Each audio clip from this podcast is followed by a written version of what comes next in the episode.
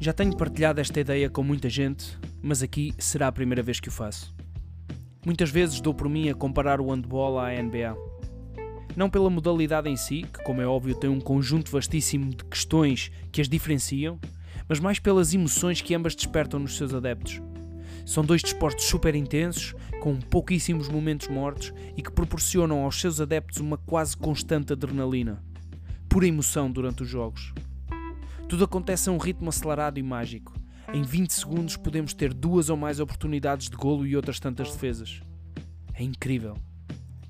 O handball é um desporto que desperta nos seus adeptos aquilo que eu considero ser um dos maiores fatores que levam alguém a amar verdadeiramente um desporto: emoções. Desperta emoções fortes, desperta um sentimento interno de euforia que apenas quem sente poderá perceber verdadeiramente a que me refiro. Talvez se estejam a questionar em que contexto entra aqui a NBA. Porque estará este gajo com este tipo de abordagem? A verdade é que a forma como a NBA se promove através de todos os meios possíveis e imaginários deverá servir-nos como inspiração e base para as nossas atuais e, futuras ações. Permitam-me partilhar o seguinte. Lembro-me de ser miúdo, ainda nem sequer ter conhecimento do que era handball, aliás, na verdade eu nem sequer sabia que existia tal desporto, e ficar tardes inteiras de domingo agarrado à televisão, na altura na RTP2, a ver as transmissões dos jogos da NBA. Delirava com cada afundanço, saltava da cadeira com cada triplo mesmo em cima do minuto final. Hoje, sei que o que me cativava nesses momentos não era a modalidade em si, era a forma como ela me era apresentada os ângulos das câmaras, a cinematografia de simples repetições, tudo naquele espetáculo era mágico. Na altura, não haviam redes sociais, nem sequer internet. No entanto, eu tinha os meus ídolos e seguia-os como podia. E acreditem que os seguia. No panorama do handball nacional, eu assisto nos últimos anos a um crescimento da modalidade a este nível. Deixámos de ser uma modalidade que aparece de quando em quando na TV e até de forma rude e seca, e passámos a marcar presença forte nas redes sociais, com dinâmicas interessantes que considero contribuírem forte para o engagement dos atuais amantes da modalidade e para a captação de futuros. Vídeos de qualidade, publicações que incitam a participação da comunidade, cada vez mais presença do data na cena andabolística, balanços semanais dos campeonatos, top de golos, top de defesas não é novidade para ninguém que o conhecimento é poder, e poder é algo que toda a gente gosta de conquistar. No desporto não é diferente.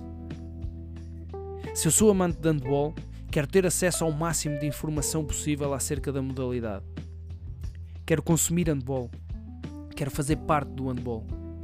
Se eu idolatro este ou aquele jogador, eu quero saber tudo sobre ele a altura, o peso, a posição, a melhor época de sempre, o salto mais alto, a distância percorrida no jogo, na época, eficácia ofensiva, defensiva, número de lesões. Quero também segui-lo nas redes sociais e a verdade é que eu fico à espera que ele sinta algum tipo de empatia e me dê alguma importância. Neste ponto, os atletas têm um papel de elevada importância e responsabilidade no desenvolvimento da modalidade. São eles que fazem sonhar os mais novos, são eles que têm que garantir que existe um canal aberto de comunicação entre a modalidade e os seus amantes.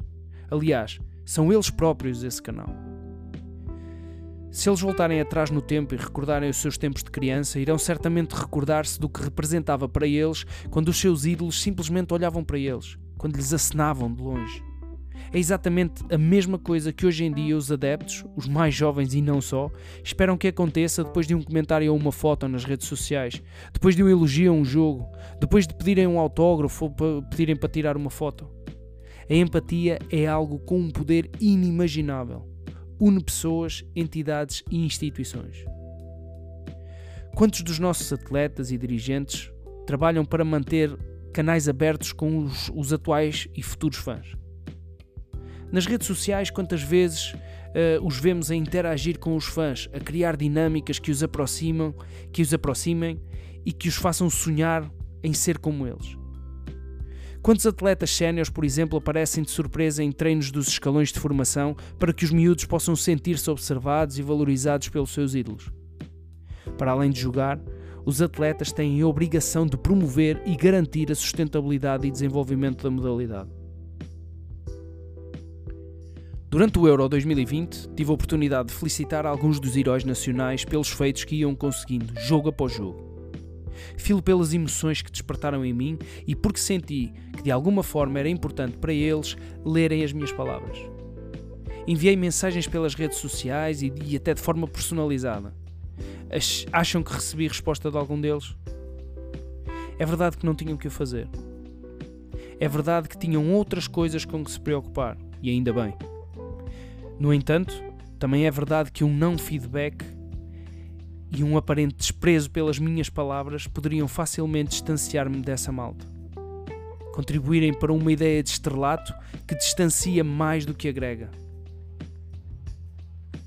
Todos nós temos de saber vender a nossa marca individual, bem como a nossa marca coletiva. Todos temos de ter noção do papel que cada um de nós desempenha para a realização do feito maior, que é levar o handball a cada vez mais jovens, a cada vez mais famílias e a cada vez mais casas.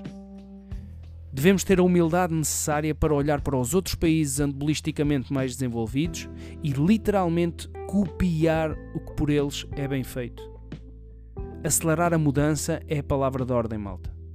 Nunca como hoje tivemos tantos atletas portugueses a jogar no estrangeiro Nunca como hoje houve tamanha exposição do handball português por essa Europa e mundo fora. Somos reconhecidos e cada vez mais respeitados.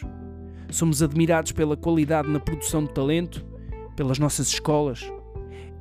Isso é um motivo de orgulho, mas não nos deve fazer sentar no banco à espera que a progressão e evolução da modalidade aconteça por si só. Como referi há pouco, temos que nos manter focados e organizados com um único propósito: colocar o nosso país no mapa das grandes potências do handball mundial. Depende de cada um e no final, depende de todos. Fiquem bem. Força.